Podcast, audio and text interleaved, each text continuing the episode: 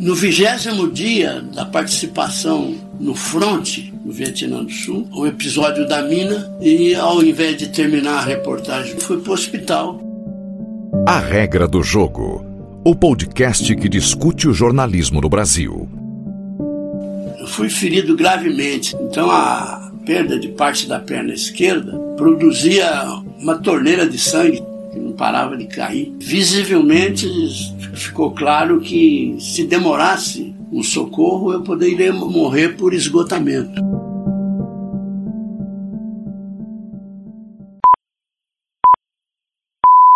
What's the news, humans?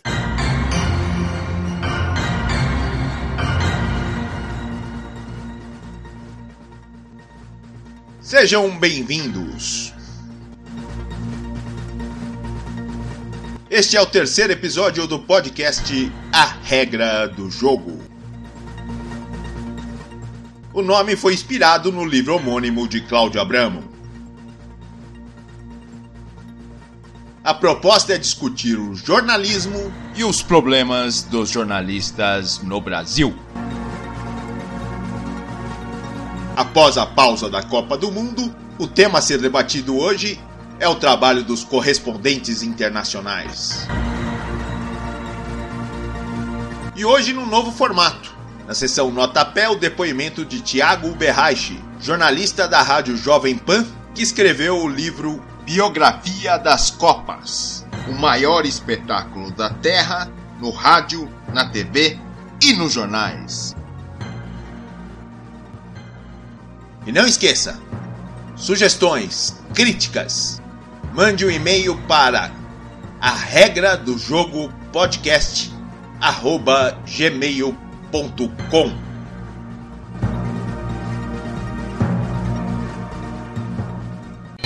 Re, re, re, tran, tran, tran, retranca.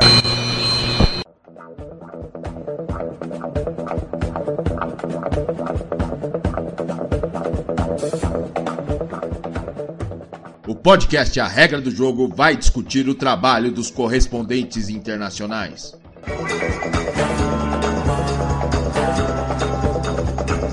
Os entrevistados foram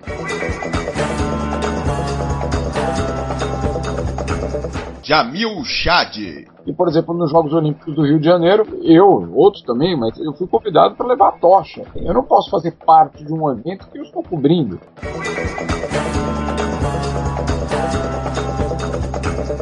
Francisco de Assis, o Chico Santo. Estão viajando de caminhão a meio por hora, sem internet. Os caras acharam que eu tinha sido um dos caras que foram saqueados e que foram mortos.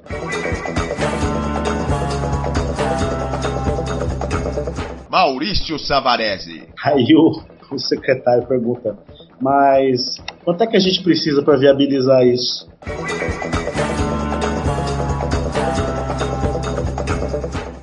Ulisses Neto. O Brasil é um país caipira, não tem como negar isso, né? Principalmente se for comparar com a produção, como eu disse, intelectual, cultural, jornalística de grandes centros como a Inglaterra.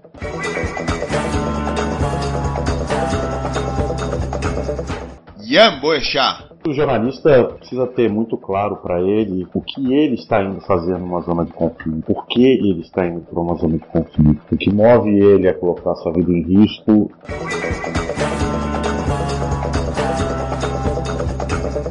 José Hamilton Ribeiro. Ele foi colhido dentro de um helicóptero com um general sul-vietnamita. O helicóptero foi atingido por um fogo antiaéreo, né?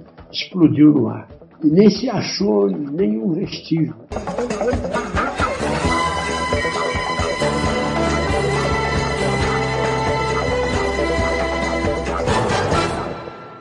O podcast que discute o jornalismo no Brasil.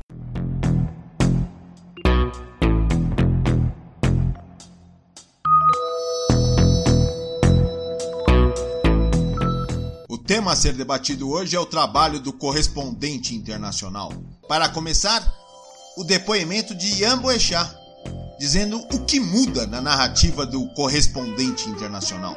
De vilão vilões e mocinhos, ela acaba perdendo sentido quando você começa a ir para as áreas de conflito. O vilão e o mocinho presentes a depender da narrativa, a depender do lado que você está. Eu acho que essa visão maniqueísta do mundo, de que há um lado bom e há um lado ruim, a cobertura te ajuda a destruir essa ideia de que os conflitos hoje estão muito mais complexos do que eram, por exemplo, há 70 anos, quando você tinha governos claramente fascistas e autoritários, como no caso da, da Alemanha na Segunda Guerra Mundial, e os amigos dos amigos às vezes são inimigos, e os inimigos às vezes são amigos, é, é algo muito complexo, em especial nessas guerras que a gente vê, principalmente no Oriente Médio, né, onde há muitos interesses em jogo e que os interesses às vezes são conflitantes.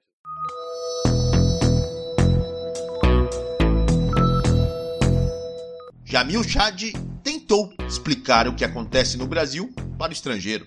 Explicar para o estrangeiro o que acontece no Brasil é um desafio, um desafio gigantesco. E quando você começa a, a, a explicar a história, é de fato é, é, um pouco alucinante até você colocar todas essas peças juntas.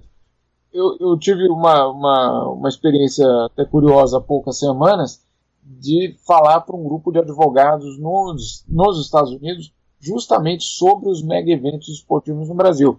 E aí, quando você começa a contar as histórias, a reação de surpresa, de, de espanto, é fazer nós mesmos pensar: é, né? mas calma aí, se isso é tão absurdo, como é que a gente está aceitando tudo isso também, né?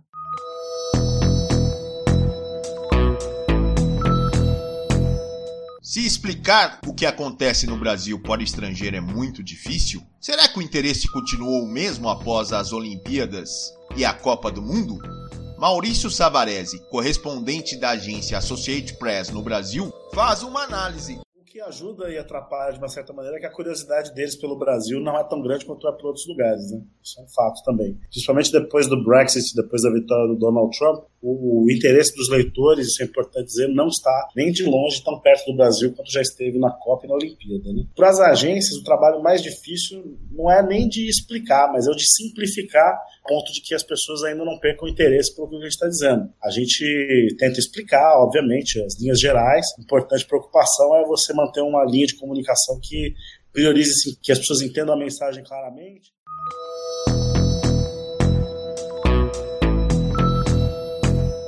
Se o interesse pelo Brasil tem diminuído e é muito difícil explicar para o estrangeiro o que acontece no país, Ulisses Neto, correspondente brasileiro que mora em Londres e trabalha para a Rádio Jovem Pan, tem uma ideia sobre o assunto. Também acho que tem um nível mais alto de jornalistas aqui.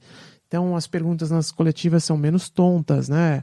A expectativa, o, a, a, o confronto né, entre entrevistador e entrevistado é algo bastante presente na cobertura jornalística aqui. É muito difícil para um entrevistado enrolar o entrevistador, porque as técnicas de entrevista aqui são muito diferentes. Inclusive, se alguém tenta fazer isso no Brasil, que existe um ou outro entrevistador nesse estilo, mas normalmente o cara acaba pegando até a pecha de ser arrogante, de não deixar o entrevistado falar e tal. E aqui não tem essa, entendeu? Aqui as entrevistas são sempre assim. Você não, não é enrolado pelo seu entrevistado.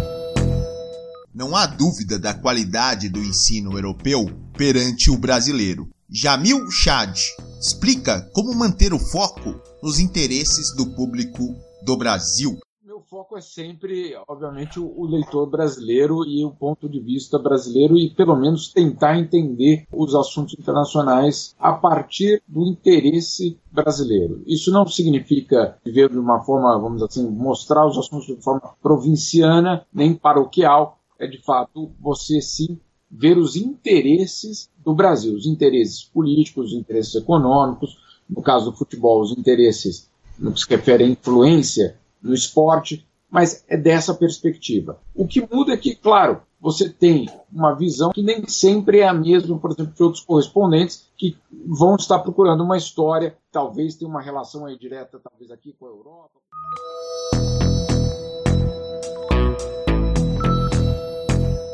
Maurício Savarese faz um contraponto sobre a atenção do resto do mundo no noticiário brasileiro diferença fundamental é que as coisas que a gente acha as mais importantes do mundo como brasileiro não são necessariamente as coisas mais importantes para os estrangeiros, né? Então você tem que dar um passo para trás, olhar de 10 mil metros de distância e tentar pensar num, numa linha big picture que se fala, né? No grande quadro aí que a gente consegue passar para um público internacional um acontecimento que o ciclo de notícias no exterior é diferente. Então a gente tá, tem que estar tá preparado para encontrar ângulos interessantes e ângulos importantes logo, logo no primeiro ou no segundo dia, porque sempre existe um risco de o ciclo de notícias mudar para outra direção, e aí um assunto que você está lá abordando é, do Brasil como correspondente pode simplesmente virar um assunto menor ou inexistente poucos dias depois, apesar de a mídia brasileira ainda estar falando sobre ele.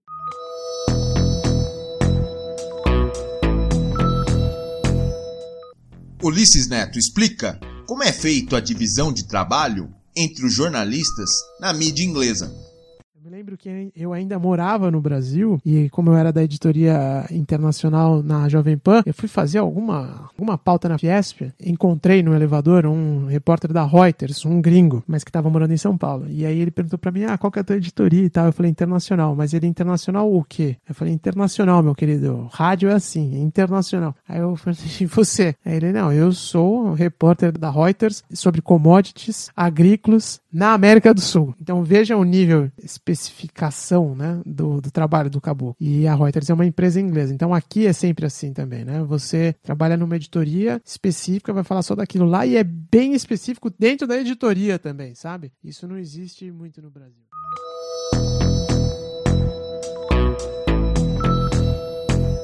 Savarese vê diferenças na cobertura entre as agências internacionais agências também têm, têm ângulos diferentes, né? Então, por exemplo, se você vê um texto da Associated Press, ele geralmente é, vai, vai, vai ficar mais preocupado com a repercussão política, com a repercussão social, é, vai ter um tom mais de jornal. Então, é um nível de competição é, X. Mas se você olhar para a Reuters, para a Bloomberg, outras agências que têm preocupações econômicas, né, o tipo de cobertura vai ser Y. Então, obviamente, muitas histórias vão ser cobertas pelas, por várias agências, né? É, e elas vão ter um material básico bem importante, então muito, muito bem informados, é, encontrar um outro ponto de vista, encontrar uma outra informação, é, acaba não sendo a coisa mais, mais difícil.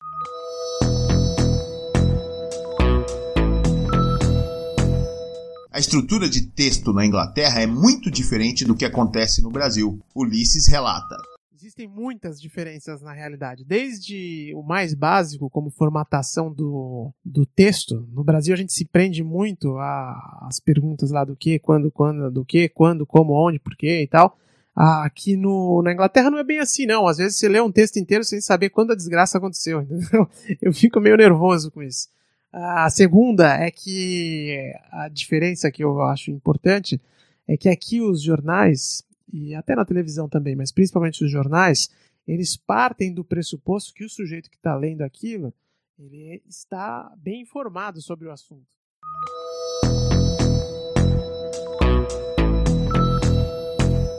Ian Boechat, correspondente em áreas de conflitos, faz uma análise da cobertura internacional da mídia brasileira tradição da cobertura internacional por uma série de fatores, tanto econômicos quanto históricos. É uma imprensa, como qualquer país periférico, olha muito para o centro de poder do mundo, em especial é, Europa e Estados Unidos. Para replicar a narrativa e as ideias desses centros de poder, cobrir guerras que não têm uma relação direta. Tem uma grande população árabe no Brasil, é, no entanto, a cobertura ainda é muito focada, é muito enviesada por essa visão de mundo dos países centrais. Difícil fazer uma crítica da imprensa porque também um problema financeiro grande, é caro mandar alguém para fora, e a imprensa brasileira está muito focada em dois temas, né, economia e política.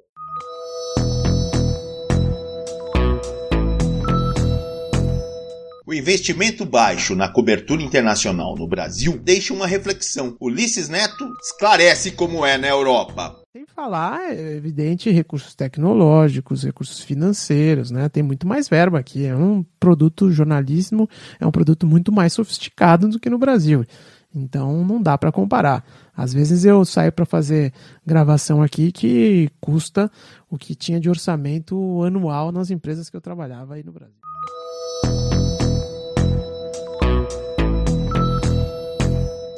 O resultado dos baixos investimentos brasileiros na cobertura internacional, focado nos países europeus e nos Estados Unidos, representa uma cobertura enviesada. Ian Boechat dá o exemplo da cobertura da Primavera Árabe, respondendo à questão Novamente, eu acho que a imprensa brasileira é, cobriu a Primavera Árabe da mesma forma. Nos países centrais houve uma péssima interpretação do que aconteceu ali, se acreditava que se caminhava em direção a um processo de democratização dos países árabes, quando na verdade o que se consolidou foi o islamismo político, é, muito mais opressivo e muito menos aberto do que os ditadores que estavam no poder há tantos anos. O resultado da, Primavera Árabe é desastroso para o Oriente Médio e demonstra também a incapacidade dos governos americano e europeu em conseguir fazer uma análise correta do que estava acontecendo naquele momento nesses países.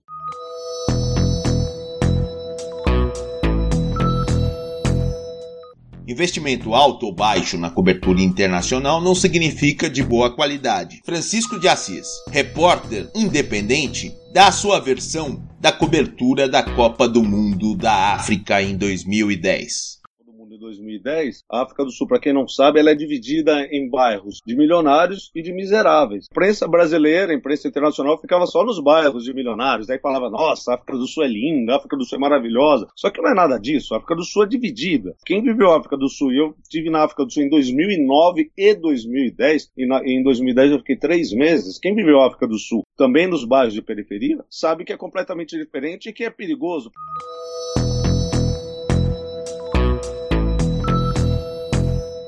A cobertura jornalística enviesada e globalizada tem seus efeitos. Ian Boechat descreve os resultados utilizando a Primavera Árabe como exemplo. Onde a Primavera Árabe foi mais forte, há um caos absoluto. Né? A Líbia desapareceu, já não existe mais como país, é um estado falido. O Egito hoje vive uma ditadura é muito mais repressiva, numa situação muito pior do que nos dias mais sangrentos do Mubarak. A Síria está numa guerra civil absurda. Os palestinos, tanto na Cisjordânia quanto em Gaza, vivem uma situação muito pior do que estavam nos últimos sete anos. Foi uma cobertura que se achou que havia espaço para uma reforma do Islã, que o Islã caminharia processo de ocidentalização, tanto político quanto de costume, quando na verdade quem estava ganhando força era exatamente essas, essas correntes mais conservadoras.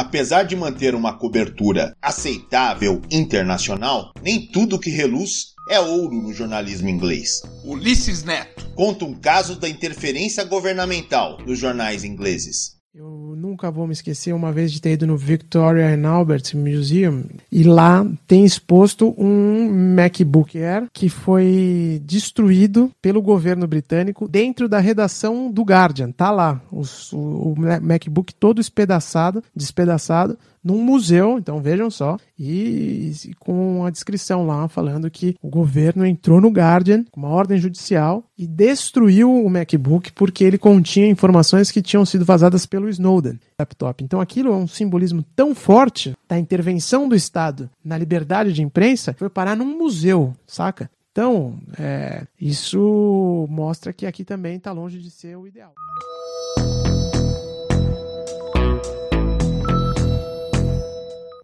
Jamil Chad lembra do convite inusitado que recebeu dos organizadores das Olimpíadas de 2016 no Rio de Janeiro. E, por exemplo, nos Jogos Olímpicos do Rio de Janeiro, eu, outros também, mas eu fui convidado para levar a tocha. Eu não posso fazer parte de um evento que eu estou cobrindo.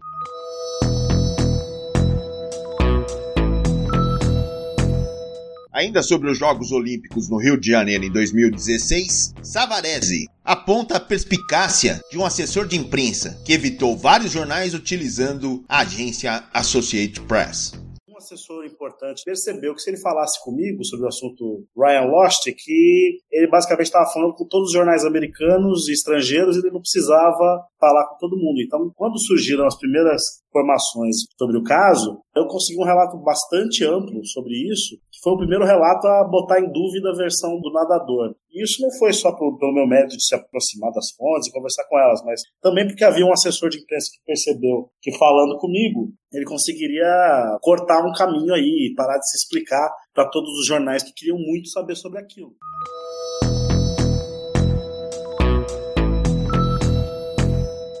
A intervenção do Estado no trabalho dos jornalistas acontece em todos os focos do poder. Maurício Savarese conta uma situação quase patética no interior do Rio de Janeiro ofereceram um suborno uma vez, agora me lembrei, mas não foi pela pena, eu trabalhava na Reuters ainda na época, eu fui cobrir o roubo de computadores da Petrobras em Macaé, e aí eu achei uma história interessante pro Dia da Água lá, né, que era um bairro lá que era totalmente irrigado por mangueiras, né, era uma coisa muito precária. Aí fui na Secretaria de Obras meio que sem avisar, cheguei lá, comecei a conversar com as pessoas, chegou o secretário, chegou o assessor, aí ficou todo mundo na mesma sala ali. Eu expliquei para eles, não, a Reuters é uma agência global, a gente publicando essa matéria todos os jornais do mundo vão ter acesso em inglês, português, espanhol, da, da, da, da. aí o, o secretário pergunta, mas quanto é que a gente precisa para viabilizar isso? Precisa de uma entrevista. Aí ele, ah, então tá bom, então vamos fazer agora.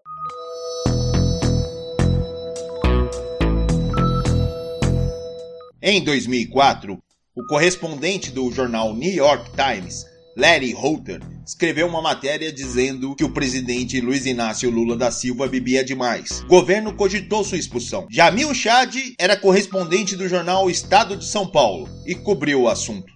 Estava naquela noite em Berna. Na época, o ministro da Justiça também estava em Berna para uma visita. Me lembro recebendo uma ligação do jornal às três da manhã, do horário daqui. Na época era o Sandro Vai, o diretor do jornal, ligando para dizer: Olha só, o Larry Rotter foi expulso do Brasil, precisamos falar com o ministro da Justiça, que está aí. E aí eu peguei o telefone e liguei para o quarto dele, do hotel dele, e ele atendeu às três da manhã, pedindo desculpa, né, ministro, desculpa, imagino que estou acordando o senhor. Ele falou, não, não, não está não. Aí eu entendi que, obviamente, tinha algo acontecendo. Pedi uma reação dele. Pergunta que ele me fez foi: já foi anunciado?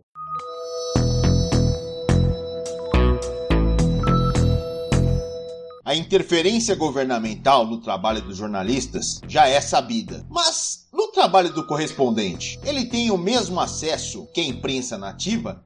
Não, não existe, né? Porque não adianta você, por exemplo, cobrir uma pauta no Palácio de Westminster achando que você vai ter mesmo acesso que os jornalistas ingleses. Não vai ter. É óbvio.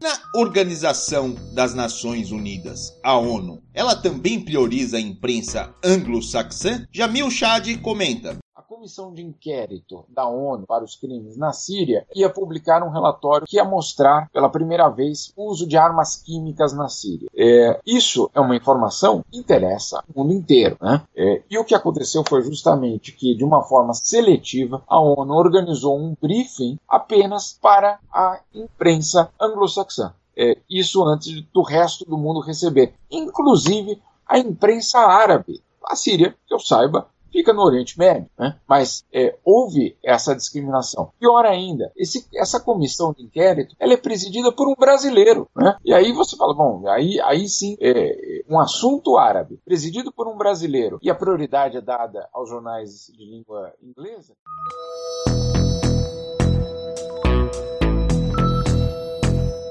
O acaso da cobertura internacional da mídia brasileira se deve apenas ao aspecto financeiro? Ulisses Neto acredita que não.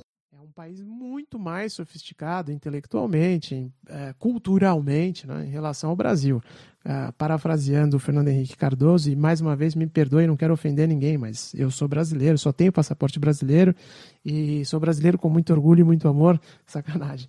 Mas o Brasil é um país caipira, não tem como negar isso, né? Principalmente se for comparar com a produção, como eu disse, intelectual, cultural, jornalística de grandes centros como a Inglaterra.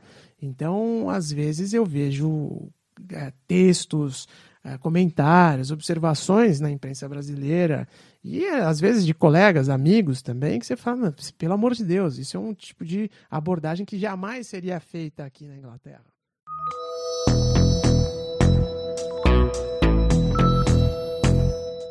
Diante de tanta sofisticação, o jornalista não acaba se incorporando à sociedade de onde vive? Ulisses Neto diz como mantém a sua identidade com o Brasil. Isso é muito difícil, principalmente no meu caso que estou aqui há oito anos. Você vai se incorporando à sociedade de onde você está, né? Então fica difícil de você manter as referências no, no país, no, de origem, né? Por mais que eu leia jornais brasileiros todos os dias, assino revistas brasileiras, no caso assino uma revista só, que é a Piauí, mas enfim, uh, escuto rádio, né? Que eu trabalho, a Jovem Pan, mas também escuto as outras rádios, Bandeirantes, uh, CBN, para manter a conexão, né? Porque senão você vai, o seu foco vai desviando. E mesmo assim é difícil, cara. Você vai perdendo as referências e vai esquecendo um pouco, porque é natural que você também se adapte à sociedade onde você está.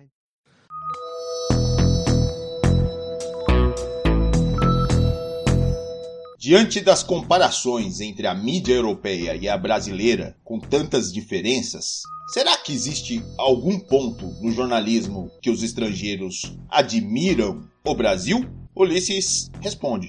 Essa história de dificuldade de ser aceito entre os colegas, porque eu nunca trabalhei com esporte, mas a minha carreira foi sendo direcionada para isso também, em parte, quando eu mudei para cá. No jornalismo esportivo, os brasileiros são muito respeitados justamente pela fama do futebol do Brasil, né? E também porque a gente consegue entregar algo que os ingleses, e aí é uma diferença cultural, que os ingleses não conseguem entregar, que é acesso aos jogadores. Então, é, eu consigo fazer entrevistas exclusivas na casa de praticamente todos os jogadores brasileiros que estão aqui na Europa. Claro que tem um que é mais difícil que o outro e tal, Neymar, por exemplo, não sei o quê. Mas, via de regra, os jogadores brasileiros que estão na Europa são muito simpáticos e dão um acesso que os ingleses não conseguem com os jogadores ingleses.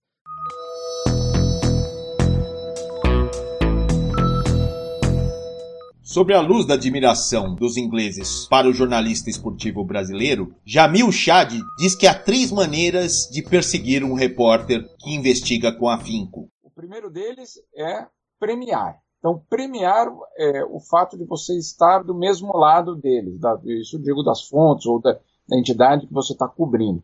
Qual que é esse prêmio? Uma delas é informação, né? Quer dizer, obviamente, informação selecionada.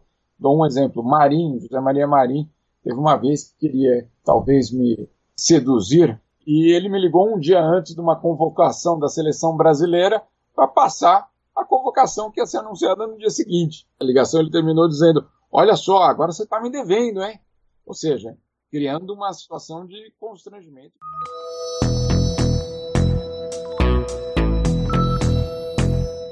Da ameaça. Então, é, você escreve uma história e, e imediatamente os advogados daquela pessoa é, te ligam dizendo que a, a, história precisa sair do ar imediatamente, porque vai ter um processo, porque você vai ser é, levado à justiça, é, etc, etc. E, claro, você tem que aguentar ali, porque é, é, é, muito fácil. Você fala, bom, tá bom, então a gente tira. Não, tira por quê? É, tem alguma coisa de fato errada? É, erro, tudo bem, a gente conserta, é, é, faz o acerto. Agora, é, simplesmente retirar por conta de uma pressão, de um eventual processo é, na justiça, não.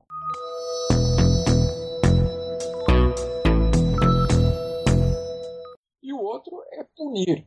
Né? Punir no sentido, é, lembro muito bem no caso da seleção brasileira, é, quem faz matéria contra é, Ricardo Teixeira, na época, etc., a assessoria de imprensa da, da CBF na época não liberava aquele jornal para fazer entrevistas exclusivas com os jogadores da seleção. Né? Então, você está sendo punido é, por não ter tido, vamos dizer assim, um, um certo, uma certa atitude. Então, tem tudo isso. Né? Tem, é, isso é absolutamente é, parte do, do trabalho, você tem que viver, conviver com isso, saber lidar com isso, mas não deixar, é, não se deixar influenciar nem pelos prêmios e nem pelas punições.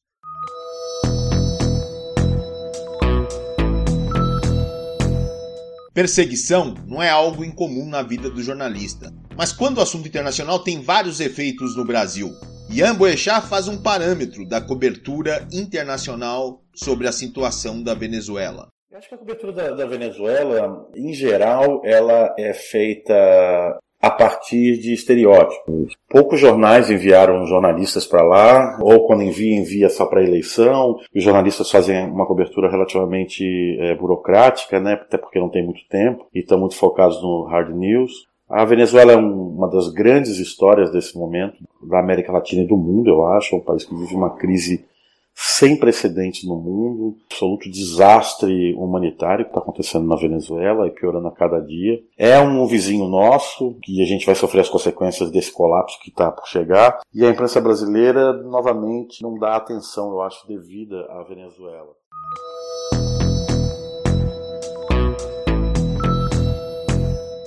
É possível fazer um paralelo das situações da Venezuela e da Síria? Afinal, as duas são as grandes histórias jornalísticas do mundo. Ian Boechat responde: Venezuela e Síria normalmente são duas realidades absolutamente distintas. A Síria vive uma, uma guerra que já não tem muito mais a ver com a Síria, é uma guerra regional com implicações globais. Existem várias guerras dentro da Síria, uma realidade muito, muito diferente do que acontece na Venezuela. A Síria está cindida, já não existe mais como país em sua extensão territorial e talvez mesmo a identidade nacional síria esteja duramente comprometida. Enquanto na Venezuela você tem uma realidade diferente, não há conflito, ainda há algum diálogo na sociedade, mas a situação econômica na Venezuela e a situação das pessoas é pior do que na Síria se a gente excluir a questão dos combates. Onde não há combate na Síria, a situação é melhor do que na Venezuela.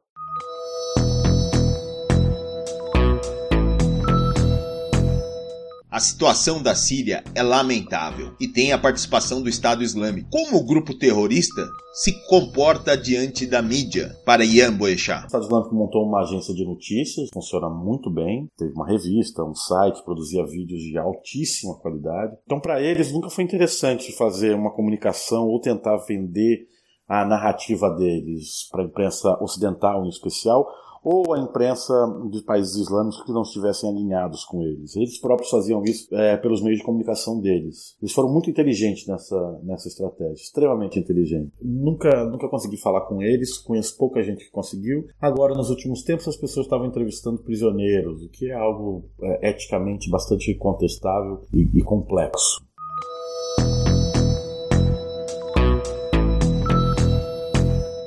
A violência não está resguardada apenas para a Venezuela e para a Síria. Francisco de Assis comenta a situação que ficou em perigo. Nem assaltado, eu fui furtado duas vezes. Uma eu sofri cárcere privado na África do Sul, em 2009 e 2010. Chegaram com arma branca, uma vez me roubaram meu, meu passaporte, a minha carteira, e na outra vez, é, um grupo de 10, 12 pessoas me cercou. Foi terrível, foi uma situação terrível. Eu lembro de só virar para aquele que eu identifiquei que seria o líder do bando, do grupo, e disse: You are welcome, você é bem-vindo, faça tudo o que você quiser, porque você fica fora, você não tem o controle da sua vida.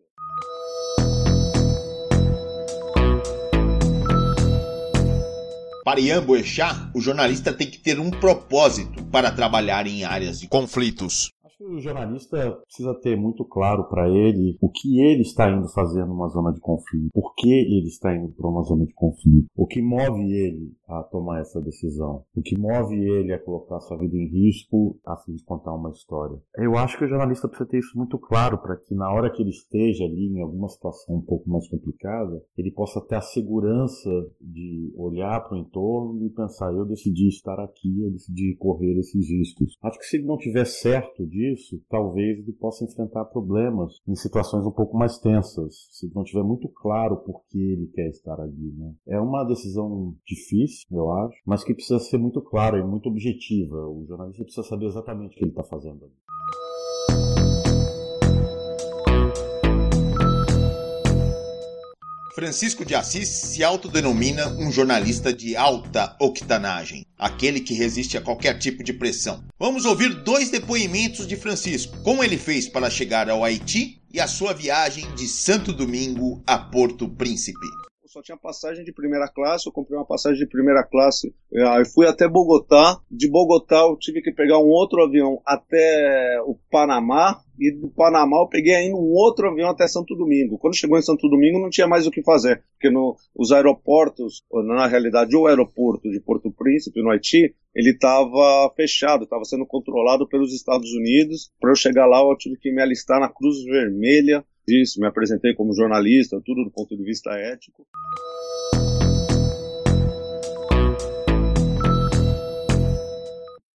Trabalhei, ajudei o pessoal carregando caminhão de alimentos e viajei num desses caminhões que foram para Porto Príncipe. Eu fui dado como desaparecido, que eu fiquei sem me comunicar com a redação do Terra, tipo umas 48 horas. Eles estavam saqueando os caminhões da Cruz Vermelha, matando os motoristas. E quando eu peguei um desses caminhões por aí, eu disse lá pro pessoal do Terra daqui de São Paulo, ó, tô, vou pegar um desses caminhões, é perigoso, os caras estão matando, mas é a única maneira que eu tenho para chegar em Porto Príncipe e tô indo neles. Que não havia internet lá, né, é, na estrada, o meio do nada, e estão viajando de caminhão a meio por hora, sem internet. Os caras acharam que eu tinha sido um dos caras que foram saqueados e que foram mortos. Uma cobertura jornalística em áreas de catástrofes naturais, de guerras ou áreas de conflitos é preciso um planejamento financeiro. Ian Boechat exemplifica pela sua experiência como manter uma boa estrutura em áreas de difícil acesso. Grana e contatos políticos, bom, tudo isso envolve grana, né? É, a guerra gira muito dinheiro e em geral é cara. Você precisa saber como é que você vai levar dinheiro, para alguns lugares não há sistema bancário, né? Então você precisa levar cash, como é levar esse cash. Enfim, são uma série de pequenos detalhes que precisam ser muito bem planejados antes de se aventurar e ir para uma área de conflito.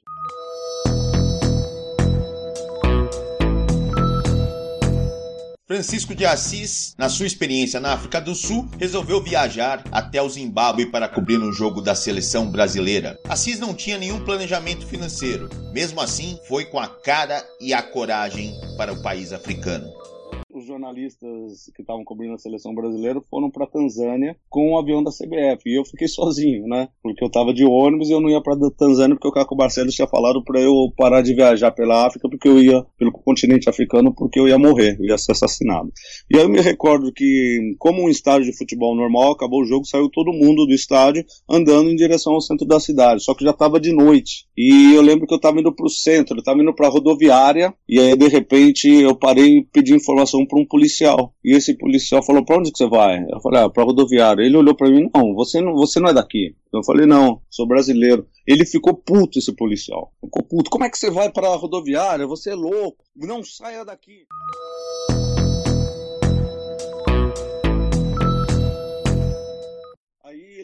Mandou ficar parado onde eu estava, foi, atravessou a rua, falou com outro policial e veio até o meu alcance. Falou, vem comigo. Aí eu comecei a andar com ele por Arari, deu uns cinco minutos, a gente parou no supermercado, eu vi ele pegando cerveja, aí falou, você não vai pegar nada para você tomar? Aí eu falei, não, não vou não. Aí ok, é, eu peguei a cerveja, ele falou, ó, paga a cerveja aí. Aí eu tive que pagar a cerveja pro policial, nesse momento eu falei, ó, tô fudido, já tô na mão do cara, o cara já começou a me pegar dinheiro, enfim. Só que você não tem o que fazer, você não, você simplesmente, você está no país do cara, num país que sequer tem eletricidade, você não tem o que fazer.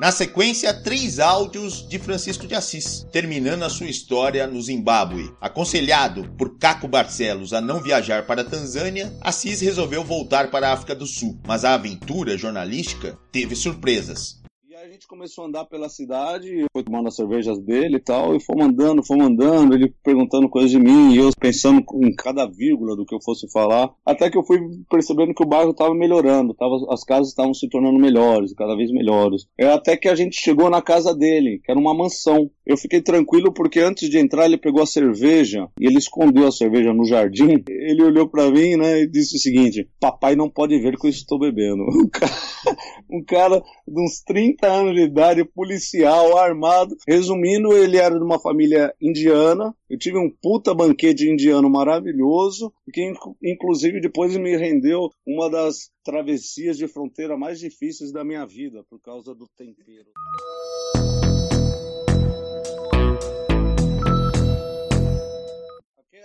Comida indiana me deu um revertério absurdo no meu estômago. Eu estava no continente africano, não comia, de repente eu tenho um banquete na minha frente. O que, que você vai fazer? Você vai comer. E na África eu passei muita fome. Comi aquela comida indiana, um banquete, colocaram num ônibus no dia seguinte até Bulawak, que é uma cidade na fronteira entre Zimbábue e África do Sul. E depois eu tive que seguir para Pretória. Mas aí eu estava atravessando a África, a fronteira do Zimbábue com a África do Sul, e de repente a minha barriga começou a doer e uma dor muito forte, alguma coisa estava acontecendo. Trânsito de Anchieta, final de ano, e eu falando, caramba, eu não vou não consegui aguentar.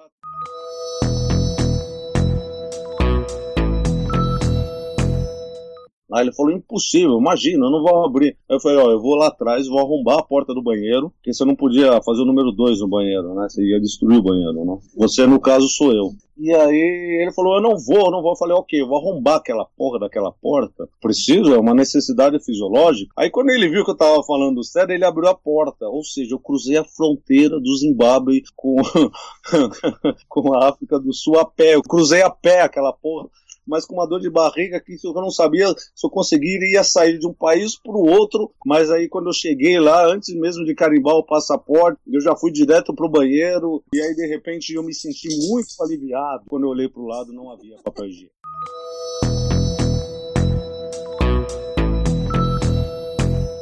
A parte final da reportagem será focada na entrevista de José Hamilton Ribeiro, correspondente na Guerra do Vietnã pela revista Realidade. Os depoimentos estão em ordem cronológica. Entre os intervalos dos depoimentos, darei informações sobre a Guerra do Vietnã. A redação decidiu que o assunto mais importante no mundo naquela época, para a imprensa, não devia ser tratado na revista Realidade por jornalistas de fora então, a ideia de contratar trabalho de jornalistas americanos e europeus ficou superada pela vontade, pela ambição de mandar um seu repórter para ver a guerra do ponto de vista brasileiro.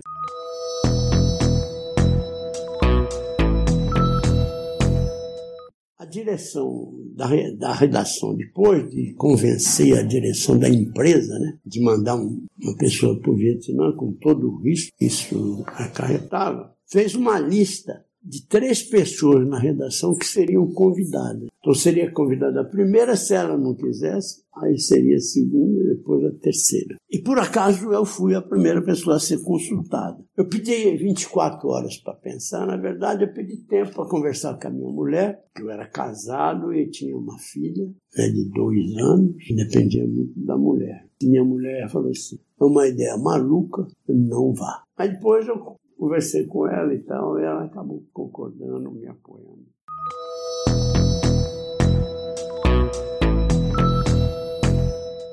Meu compromisso era, num primeiro momento, viver em Saigon, para ver como é que é a guerra, como é que é a vida das pessoas numa guerra, como é que a cidade funciona, afinal de contas, né, durante uma guerra. Uma segunda parte, eu ia para o fronte, e uma terceira etapa que eu iria para Honolulu na esperança de obter um visto para o Vietnã do Norte, porque o projeto da revista era cobrir a guerra do, do Vietnã do Sul, que era aliado dos Estados Unidos, e depois ver do lado comunista.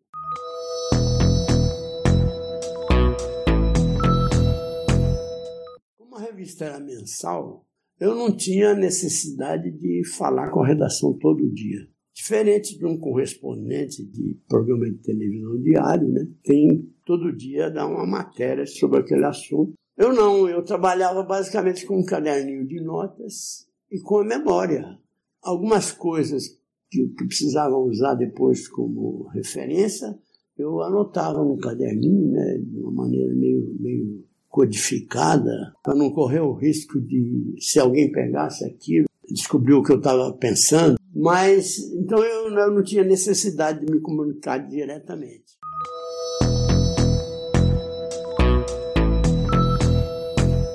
A Guerra do Vietnã aconteceu entre os anos de 1959 a 1975. No ano de 59, os guerrilheiros comunistas, chamados de Vietcongs, atacaram uma base estadunidense que existia no Vietnã do Sul, sob o apoio dos soviéticos. A partir desse momento, estava dada início à Guerra do Vietnã. Eu fui para o Vietnã sozinho, mas chegando lá, eu tinha autorização e verba para isso, Contratei um fotógrafo japonês e era muito ligado à agência, à agência France Press.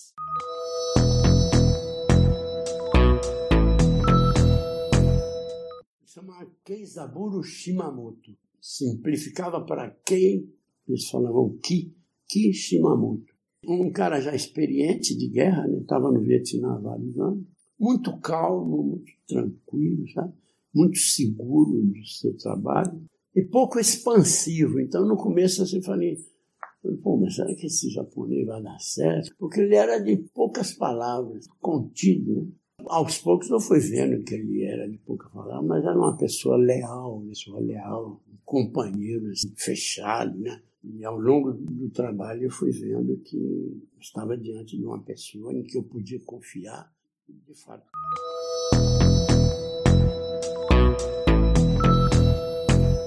Eu fui por fronte, né, para o teatro da guerra, para ficar 20 dias. 20 dias debaixo de pauleira. E o seguro de vida que eu tinha pedia que eu tivesse, no dia 20 de março, eu estivesse em Saigon, sabe? Onde quer que eu estivesse na guerra, no dia de 20 eu tinha que estar em Saigon, porque aí o seguro me cobria direitinho. Se naquele dia eu estivesse em outro lugar, o seguro considerava que não que não precisava mais pagar, que estava fora do contrato. Né? Então eu tinha que voltar no dia 19. 19.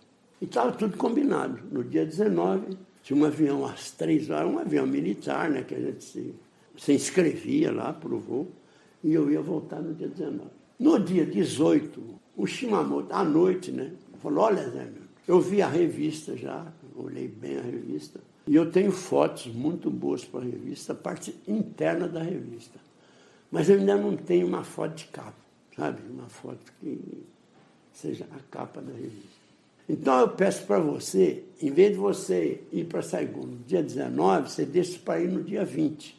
No dia 20. E no dia 20 de manhã, porque a rotina lá era patrulha de manhã até a hora do almoço. Aí parava, dava parada no almoço, né? Almoço que era no campo, mas com comida quente. Era uma marmitinha que a gente esquentava na hora, né?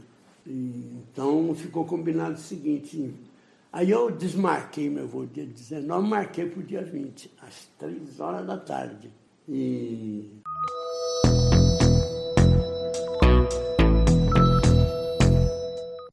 Mais de 2 milhões e meio de estadunidenses serviram na guerra. Em 1968, havia 536 mil deles combatendo. Em 1973, quando os Estados Unidos aceitaram um cessar-fogo, as forças do Vietnã do Sul eram cerca de 700 mil, enquanto as do Vietnã do Norte somavam cerca de 1 milhão de combatentes. Mais de 58 mil americanos e ao menos 1 milhão e 100 de vietnamitas morreram no conflito. Algumas estimativas falam em 3 milhões de mortos. Outros países também sofreram baixas. Foram mortos, por exemplo, mais de 4 mil soldados sul-coreanos. A rotina na base militar onde eu estava credenciado era a seguinte: à tarde, lá pelas 4, 5 horas, um oficial de inteligência, informação, reunia os jornalistas e dizia o que faria no dia seguinte. E cada um escolhia qual operação queria seguir junto. E a desse do dia 20 era uma consequência de uma patrulha que havia uma, uma comunidade de pescadores, agricultores que estavam perto do mar, mas não o suficiente para viver de peixes, viviam de produção de batata. E o exército tinha obtido informação de que aquele pessoal dava apoio para o Vietcong.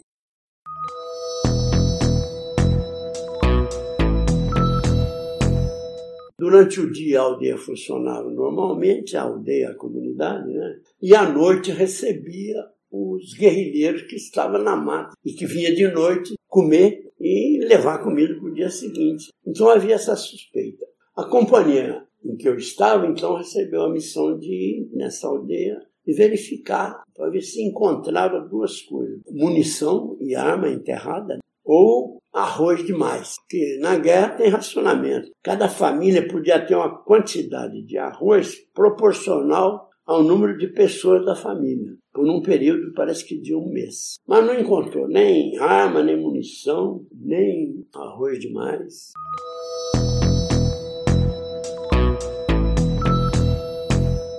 E o pessoal recebeu os americanos com sorrisos, sabe? Sorriso de, de chinês. Está sorrindo, mas você não sabe o que está lá atrás, né? Mas enfim, foram cordiais. Naturalmente, o comandante né, mandou um aviso, ó, esse pessoal está limpo, não tem nada não. Né? Mas nesse meio tempo, os americanos tinham fotografado um canhão que o pessoal da aldeia tinha enterrado, sabe? Certo dia, recebendo uma ordem, montava o canhão, municiava ele e ficava esperando o avião americano. O primeiro que passasse dava um tiro, derrubava o avião. Então a companhia que tinha estado lá recebeu ordem para ir de novo. Vai lá de novo, que esse pessoal aí está enganando.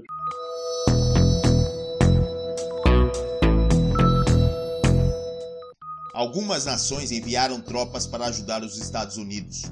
Participaram do conflito milhares de soldados da Coreia do Sul, Tailândia, Austrália, Filipinas e Nova Zelândia. A Força Aérea dos Estados Unidos lançou 6,7 milhões de toneladas de bombas sobre o Vietnã. As forças aliadas do Vietnã do Sul, Austrália e Nova Zelândia lançaram outras 1 milhão e 400 mil de toneladas de bombas.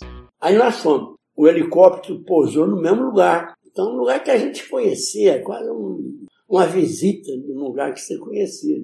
Pousou o helicóptero, a gente sabia o caminho, a aldeia está lá, o helicóptero aqui, mais ou menos distante. Aí os americanos saem, a, a companhia sai sem formação militar, né? Todo mundo conversando um com o outro, andando a pé, né? Quando começa a explodir americano. Quer dizer, nesse período que os americanos fotografaram o canhão, eles também descobriram que os americanos tinham fotografado o canhão, tiraram a população de lá e minaram o terreno em volta da aldeia toda, principalmente naquele ângulo que o helicóptero pousou. Então, à medida que ia caminhando, ia explodindo soldado.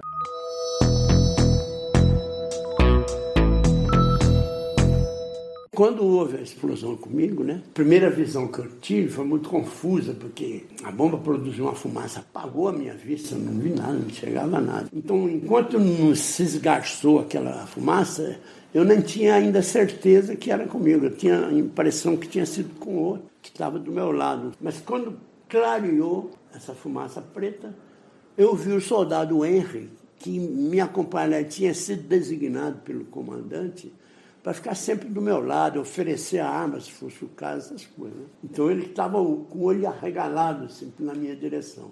Eu perguntei para ele, você está bem? E ele não respondeu. Aí eu percebi o Shimamoto fotografando. Foi afinal a foto da capa.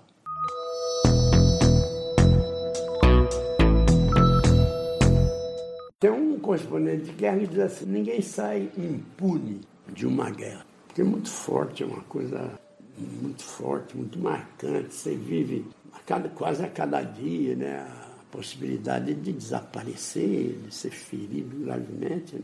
Ninguém sai imune. E eu, evidentemente, que saí marcado pela guerra, porque eu perdi parte do meu corpo. E na ocasião, no momento lá, eu vivi três medos. Né? Quando houve a explosão da mina, o primeiro medo foi dos primeiros minutos, quando eu tive a sensação que eu ia morrer ali. Porque quando aconteceu a explosão comigo, já tinha havido com oito americanos e seis deles tinham morrido. Então, quando acontece o acidente comigo, o pessoal da, da saúde ali, pessoal médico, né? Tinha, tinha um médico e dois ou três enfermeiros. Mas cada um deles estava cuidando de um ferido grave. E na certa por treinamento ou por doutrina e tal, o, o médico americano, ou paramédico, que é enfermeiro, né? Ele não abandona uma pessoa ferida, em perigo de vida, para atender outro. Porque aí ficaria dois em perigo de vida. Ou ele resolve o caso desse primeiro para passar para o segundo, ou quando a pessoa morre. Né? E quando acontece comigo, todos os quatro médicos e paramédicos estavam ocupados com o ferido. E eu vendo aquela torneira de sangue sair da minha perna, falei, olha, com esse fluxo de sangue, né? Em alguns minutos eu vou morrer aqui esgotado. Aquilo me deu uma aflição. Aí eu comecei a gritar por socorro. E o comandante da companhia, que era um capitão chamado White King, naturalmente treinado para isso, né? e vendo que eu ia morrer, ele veio ser, dar uma de paramédico. Então ele conseguiu, tentando com o cinto dele primeiro, né? fazer um torniquete aqui na perna, para estancar o sangue e depois usando até um, um, um galho de árvore, porque a, o cinto dele, o máximo que pôde né, pressionar, não foi suficiente para segurar o sangue. Então ele colocou um pedaço de, de, de galho né, entre o cinto e a minha perna e começou a torcer aquilo, né, até que arrochou a ponto de parar o sangue.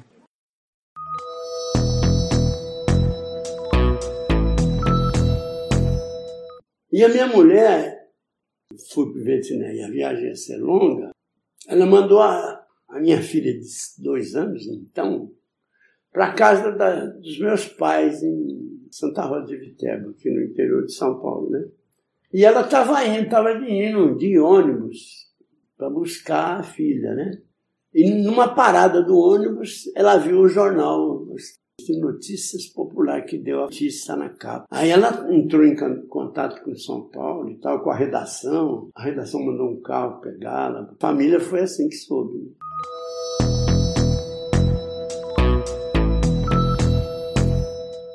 70 pessoas vinculadas à mídia morreram no conflito do Vietnã, segundo o INSE, News Safety Institute, sediado em Bruxelas abriu uma vaga para fotógrafo. Shimamoto vai cair bem aqui nessa redação. Aí fiz uma correspondência com ele, convidando, falando do salário. Eu me lembro até hoje, o salário é de 700 dólares. Na época, era um salário internacional. Ele me respondeu aceitando, vai ser uma experiência enriquecedora para mim. Terminando um trabalho com uma revista japonesa, assim que eu entregar esse trabalho, eu te aviso, você manda passagem, eu vou para o Brasil Nesse meio tempo, a guerra continuando. Né? Ele foi colhido dentro de um helicóptero com um general sul-vietnamita. O helicóptero foi atingido por um fogo antiaéreo, né? explodiu no ar. E nem se achou nenhum vestígio.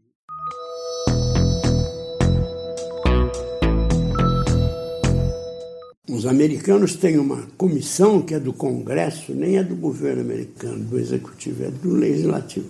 Uma comissão permanente funciona no Vietnã, em outros lugares. Então essa comissão sabia tudo, né, de, de vítimas da guerra do Vietnã, estrangeiras, né, na parte vietnamita, cada um cuidava de si lá, né.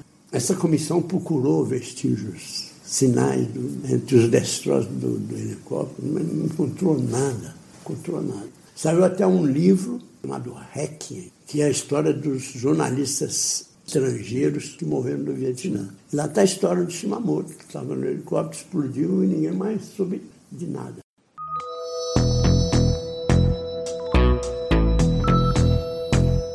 Até que, assim, há uns 10 anos, 12 anos, bem depois, né? Foi encontrar um pedaço do colete que ele usava, o colete de fotógrafo, que ele usava com um pedaço de um espécie de um colar que ele usava, uma correntinha, né? Que tinha a identificação dele. Então essa peça foi recolhida e mandada para a família no Japão, que pôde então enterrá-lo.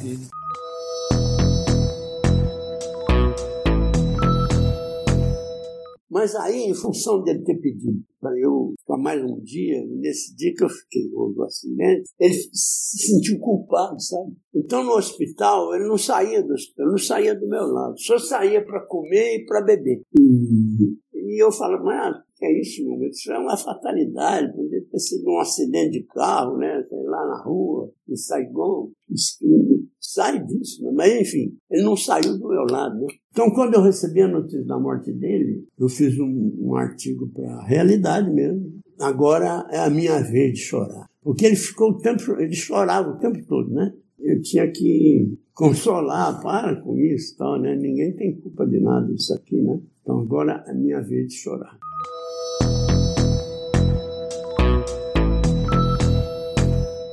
Ouça agora o Caderno Cultural com a apresentação de Ricardo Ballarini.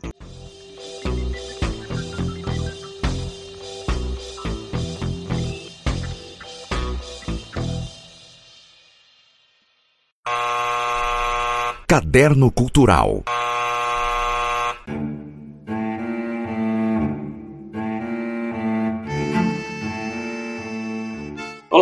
Aqui é Ricardo Ballarini com mais uma indicação para o Caderno Cultural, aqui do podcast A Regra do Jogo. Comunicado número 1 da Junta de Comandantes Generais. O espírito dos meus pais continua a subir na chuva. Livro da editora Todavia, é uma pequena joia que mostra como a literatura latino-americana contemporânea está atuante na busca de entender o passado ditatorial que tomou boa parte dos países do continente nas décadas de 60, 70 e 80. Não são poucos os exemplos de autores engajados nessa busca, e o argentino Patrício Prom se insere na lista com vigor. Lista que inclui também os brasileiros Julian Fuchs, Bernardo Kucinski, Milton Ratum e o chileno Alejandro Zambra, entre outros. É, nesse romance, espécie de autoficção que se une com o ensaio histórico, Patrício Pron encarna o que o seu conterrâneo Rodolfo Walsh, autor do clássico jornalístico Operação Massacre, tinha de melhor: capacidade narrativa e inventiva.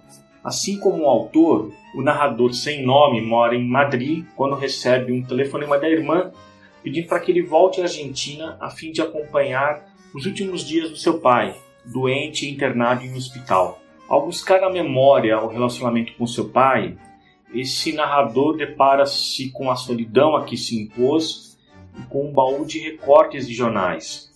São reportagens sobre o, desaparecimento de um homem, irmão de uma moça, ele vai descobrir isso depois, assassinada pelos militares na década de 70. Por meio da reprodução desses recortes, Patrício Prom reconstrói parte da história argentina sem deixar de criticar nas entrelinhas a imprensa local.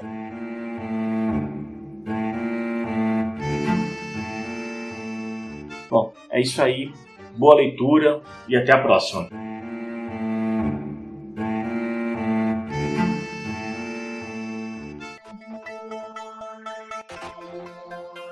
Se você quiser colaborar financeiramente com o podcast, acesse apoia.se e procure a regra do jogo.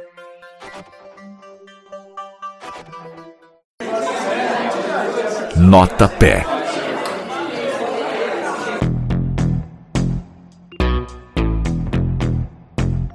No terceiro episódio do podcast A Regra do Jogo, o jornalista e âncora da Rádio Jovem Pan de São Paulo vai falar sobre o livro que escreveu, A Biografia das Copas, o maior espetáculo da Terra, no rádio, na TV e nos jornais. Vamos ouvir o depoimento de Tiago Berraich.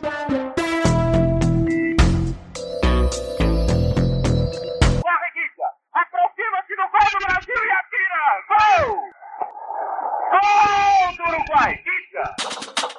O livro Biografia das Copas, o maior espetáculo da Terra no rádio, na TV e nos jornais, é resultado de muitos anos de pesquisa, de gravações de jogos pela TV e reflete a minha paixão pelo futebol e principalmente pela Copa do Mundo. A Copa é aquele evento que marca a nossa vida de quatro em quatro anos. A gente muitas vezes não se lembra do que fez num determinado ano, num, de, num determinado mês, mas aquele mês da Copa do Mundo fica marcado na nossa mente para sempre. E desde cedo, desde que eu tinha 13 anos, eu gosto de ler e também de colecionar material sobre a Copa do Mundo. E o livro reflete isso. O livro traz 20 capítulos com a história de cada Copa de 1930 até 2014 e também tem o foco de como a imprensa cobriu cada mundial, o rádio, a TV e nos jornais. O livro Biografia das Copas é da editora Onze Cultural e tem o prefácio do jornalista, meu colega aqui da Jovem Pan, Mauro Betting, e eu espero que todos se divirtam e se emocionem lendo as páginas desse livro. Tem mais de 150 fotos no livro, são quase 400 páginas, e eu acho que é um livro que mexe com a nossa emoção, com a nossa memória afetiva.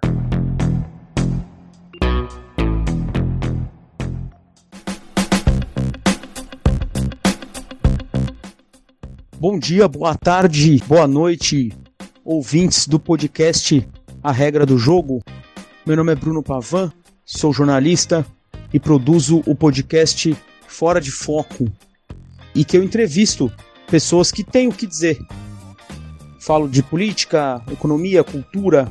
Já entrevistei Leda Paulani, Márcia Tiburi, Alberto Almeida e outros. Ouve aí, ficaria feliz que vocês ouvissem o Fora de Foco. Tento uma periodicidade aí mensal. Me chamem, critiquem e tudo mais. Um abraço.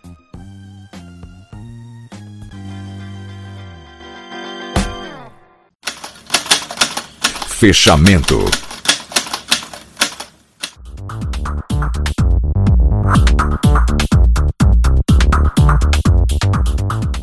Chegamos ao final do terceiro episódio do podcast A Regra do Jogo.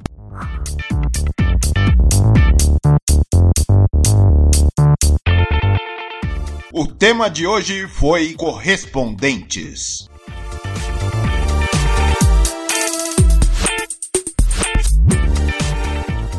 Quero agradecer os meus consultores, Raul Andreucci, Bruno Pavan e Silvio Luiz Pancera.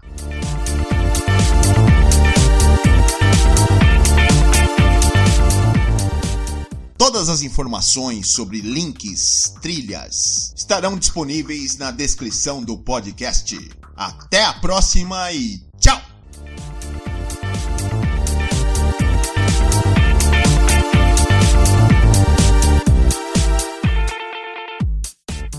A Regra do Jogo o podcast que discute o jornalismo no Brasil.